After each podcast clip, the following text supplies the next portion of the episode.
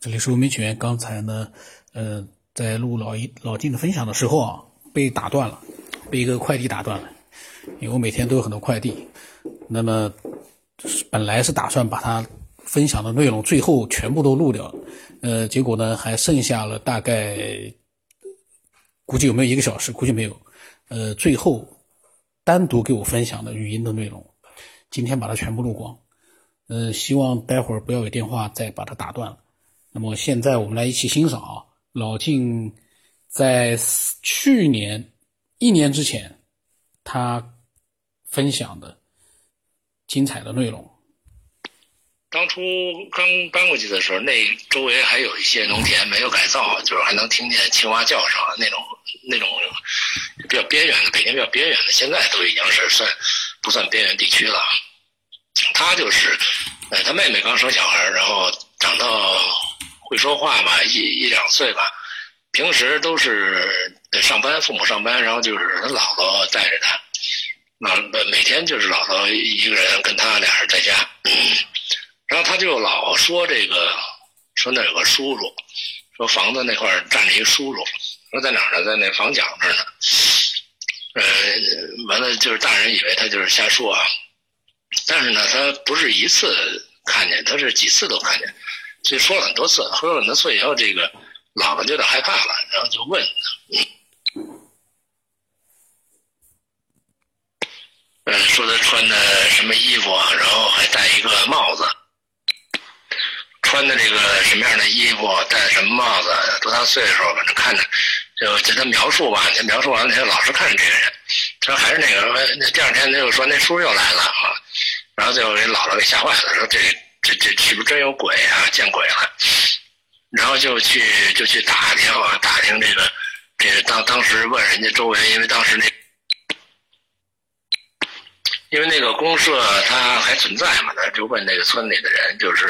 呃有没有这么一个形象的人存在啊？后来他们就说说有，原来有一个老支书，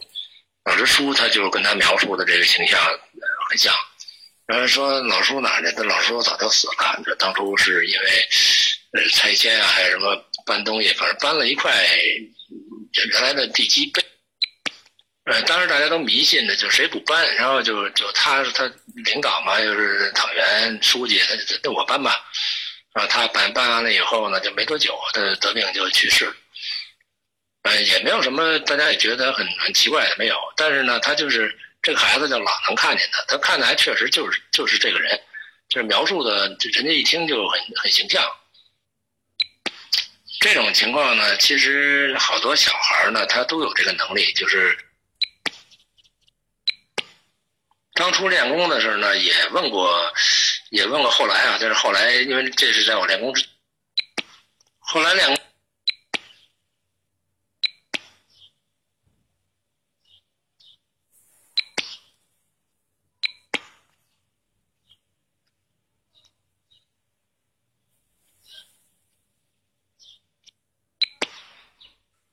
后来练功的时候问过师傅啊，师傅说这个小孩啊，他一般来讲，小孩的这个意识惯性，他这个后来呢，我就问我们练功那个师傅，因为这个这个练功是之后发生的事，我想这事儿呢，我就问他，他说这个是很正常的，因为小孩啊，就是他在呃三四岁之前。他这个跟身体的磨合没没没磨合好，然后他那些灵界的东西呢，他都是互通的，也就是他生下来的时候是实际上是跟，呃，他是对灵魂的敏感度比你对人体的敏感度要强，所以他会会看到很多你看不到的东西。那么随着他的一些学习啊，或者一些，呃，就是呃，这个。一些经历的熏染以后呢，那些东西呢，他就不敏感了，慢慢他就退化了。我第一个师傅呢，他带过两个徒弟，就是两个小孩，一个男孩一女孩那俩女那俩孩子呢，都有这种功能，就是他天天在练功的时候就恢复这样的功能，所以他可以随时能看到一些灵体的东西啊。那么中国有句。老话就是说，这个可能小孩啊，他脑袋上那个囟门没有关闭之前，他是能看到灵界东西的。然后这个骨头发育完成以后，他那个囟门关上了，关以后他就看不见了。我觉得这个是一个误传啊，这个从原理上来讲呢，可能是可能是另外一回事。科学界呢解释就是说，呃，这个，呃，说孩子在零到七岁之间，他的这个，呃，脑脑子里边会有一个，叫叫叫，叫这个，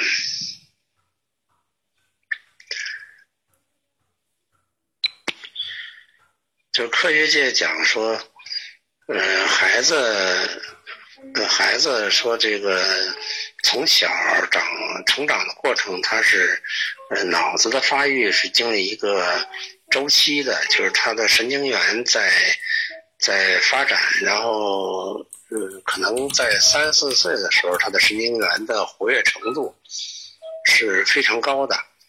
然后到这个之后呢，他到七岁之前，他会逐渐的固化。也就是说，所有的神经元呢，你你在这个时期里头去充分的去刺激它，它会稳定。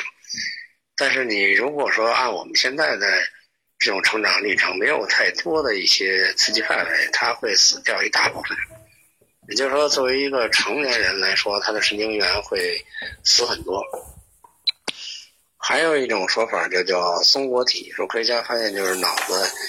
这百会穴到你的眉心。呃，交接的那个位置上有一个小小豆豆，那个豆豆叫松果体。这松果体呢，它是就是属于休眠状态的。呃，如果你把松休眠体激活的话，松果体激活的话，它会就看到很多临界的东西。那我理解呢，就是科学家说这个发现这种就是神经元的这种生长周期。我觉得还是有道理的，就是他发到三岁的时候，他发展的很活跃。那么我们不要把大脑看成一个记忆功能，它只是一个传递信息的一种传感器的功能。也就是说，它信息很多的情况下，它那个传感器很灵敏啊，而且它它会捕捉到各种方面的呃信息，也是灵界的也好，什么也好，它它是一个学习态。呃，但是你你你在一个人的生命态以后，他所接触的范围会比你原来的那个临界范围会缩小很多，所以他就会呃用进废退嘛。所以他本来是可以感知更多的信息的，只不过是呢，你在这个周期之内，你没有去激发他的一种外界感受的话，他可能就废掉了。也就是说，他出生以后，他没有分，呃，这个物理界还是灵界，这个他很模糊，他不是很清楚，所以他对灵界东西他也会看见的很多，呃，然后物理界的东西呢，他也会看见很多。也就是说，眼识和心识之间，它是呃没有那么大界限的，它是用心识来去磨合这个眼识。所以他可能会看到比我们常人看到更多的一些临界的东西，但往往他看到的东西，我们大人是不会相信的，或者说，呃，可能会说的这种幻觉啊，或者说你看错了呀什么这，他就自我否定掉了。那他说啊，这不是真的，那你你说的对，我就我就听你的，然后他就慢慢这个功能就越来越退化，退化他就他就不显现了。所以等到大概七岁以后，它这种功能就基本彻底关闭掉了。也就是这功能没用，对他来说是一个假功能，所以它就关闭掉了。所以科学界呢，就是呃测量到的它这个呃这个这个呢脑袋这个电波也好，或者说说它的这个嗯。呃，呃这个这个所记忆的东西，或者说能够感知的一些信息的东西，它的能力就限制住了。也就是说，它那个神经元啊，神经元它大量的在死亡。也就是说，它一开始它是它是发达的，发达以后，它神经元那个呃没用的部分，他就会筛选，就是他把那个没用的，所谓没你认为没用的东西，他就会关闭掉。所以到最后你成长，一般人的这个神经元，它都是一个常数，就固定在一个常数上。所以，所谓呃科学家或者脑洞大的人呢，他的神经元会比一般人要要要多，就兴奋一些，然后他会有更多的信息会会进入到你的这个这个头脑中来。所以这个就是就是就是从科学界解释的几个神经元的发达程度。决定了你的这个聪明程度。那也就是说，每个孩子他在童年期的时候，他的聪明程度，也就是说，呃，他能达到的一个聪明程度都是一样的，这这就都都比我们成人聪明，所以他才会去积极的去学习，去感受啊，他能感知到很多你感受不到的东西。呃，但是到一定程度的时候，他被外界的一些影响、教育啊，或者熏陶啊，他所就是洗牌了，他会他会调整，调整完了以后呢，那些没用的东西，它就自动熄灭了，就关闭掉。其实这也挺可惜的啊。说，假如说这个人类科学能认知这些东西的话。他，我就想会不会就是说我办一个学校，把这个课程搁在里头，比如说他上幼儿园的时候，或者上这个呃幼教的时候，或者上这个小学的时候，他会有这么一个，假如有这么一个课程，就是专门是一个冥想或灵修的课程，嗯，就让他去固化、去加强这样一个感知能力，啊，去训练他加强感知能力，而不是说。呃，把一些成熟的一些知识加给他以后，他会把那些东西丧失掉。我记得曾经想这个时候看书的时候，曾经有一个呃有一个大师啊，他就是说可能是也是台湾的吧，就是他做了一个实验，就是把一百多个孩子，就是幼儿园的孩子，然后他集中去。给他们做这个呃修炼，就是练功啊、打坐啊、冥想啊这些东西，他去训练他，有目的的训练他。那么结果发现呢，就是这里面有至少百分之五十以上的孩子，都可以保留一些特异的能力，啊，这能力高低不一样，他但是他都比常人要要要厉害的多。但是也有也有一部分孩子就是没有没有启动这些东西。那这可能就是一个本来带他的一个灵魂的能力问题啊，他前世可能没没修这些东西，他就可能慢一些。呃，但不是说你没这能力啊，只不过是他你被掩藏的深和浅的问题。有的孩子就一激发，这个是一激发呢，他就就激发出来了啊。有些就激发出来很难啊，这这得需要多多长时间的修炼才能激发得出来。说小孩能看见看见灵界东西的这种现象，比成人要这概率要高得多。嗯，就是因为他那个时候的神经元可能是是人一生当中是最多的、最兴奋的。比如说，他人家一般人来讲就是五六千对儿的神经元在活跃，他可能是七千多对、八千多对在活跃。那那这个时候他捕捉的信息就比你多得多。啊，但是他习惯一种呃模式的时候，他会把那些觉得没用的东西他关闭掉，啊，关闭掉，因为这这个，呃，这可能是也是一个习性吧。但是，假如说你七八千个一个神经元在发发达的一个高程度上，你都不关闭，你都会被训练成很灵敏，那你这个雷达你会发现的信息比一般人会多得多。说，假如能够通过我们外界的一些手段，能把这个，呃，这个年龄段啊，因为这个年龄段它是有一定的，呃，就是幼教来讲说，他的学习期是有限的，就是哪个什么，什么时期他学什么，什么时候学什么，这是一个最佳最佳状态。如果你错过了，可能你就这一生你就不可能再再获得这么一个最佳时期了。所以他三到四岁这个时间呢，是应该是最佳时期。就这个时候说白了，你跟他讲天文物理，他都能听得懂，啊？之后可能他作为一个小学、中学这么一个过程，他可能觉得那东西不明白了。其实你你你对他在教育，在三四岁的时候，你教的越多，他留下的印象越深刻。这这哪怕不懂，将来他自己会悟的。对，我想解释，就是说，三四岁的小孩，两三岁的小孩，他能看见很多你看不见的东西，这事儿很正常啊。就是因为他本身人具备这个能力，不是说人没这个能力是学出来的，不是。呃，只不过说原来那个能力是你在日后的一些现实生活中的一些影响熏陶，他会被掩盖掉啊，掩盖掉以后他找不回来了啊。所以，所以也没必要去。是特别惊讶，说能看到死亡的灵魂，这个我觉得这事很很简单，这这他肯定的，因为死亡的灵魂满街都是啊，就是有病的没病的，他满街都是，就是你只不过你没看过呀。你要看到的时候，你觉得可能比我们现在世界上的人还多还热闹啊，这就是随便大家活下来去，但是他可能会没有什么障碍感啊，他随便走。其实我们对人体不了解的这个过程，实际上耽误了很多孩子。就你要从小，你要是训练他有这样功能，他可能就很容易掌握。但是你要说一个理非常理性的一个大人去合计这事儿，因为他。他意识里的抗力很强，就是他不信或者怀疑或者什么，他很强，他放不下自己，所以他很难接受到这么一种，呃你认为非理性的或者不科学的一些感觉，他会感觉不到。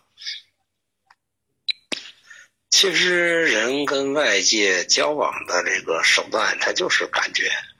啊，它所有东西都要转化成感觉来储存到你的这个潜意识里，那么感觉就是一种，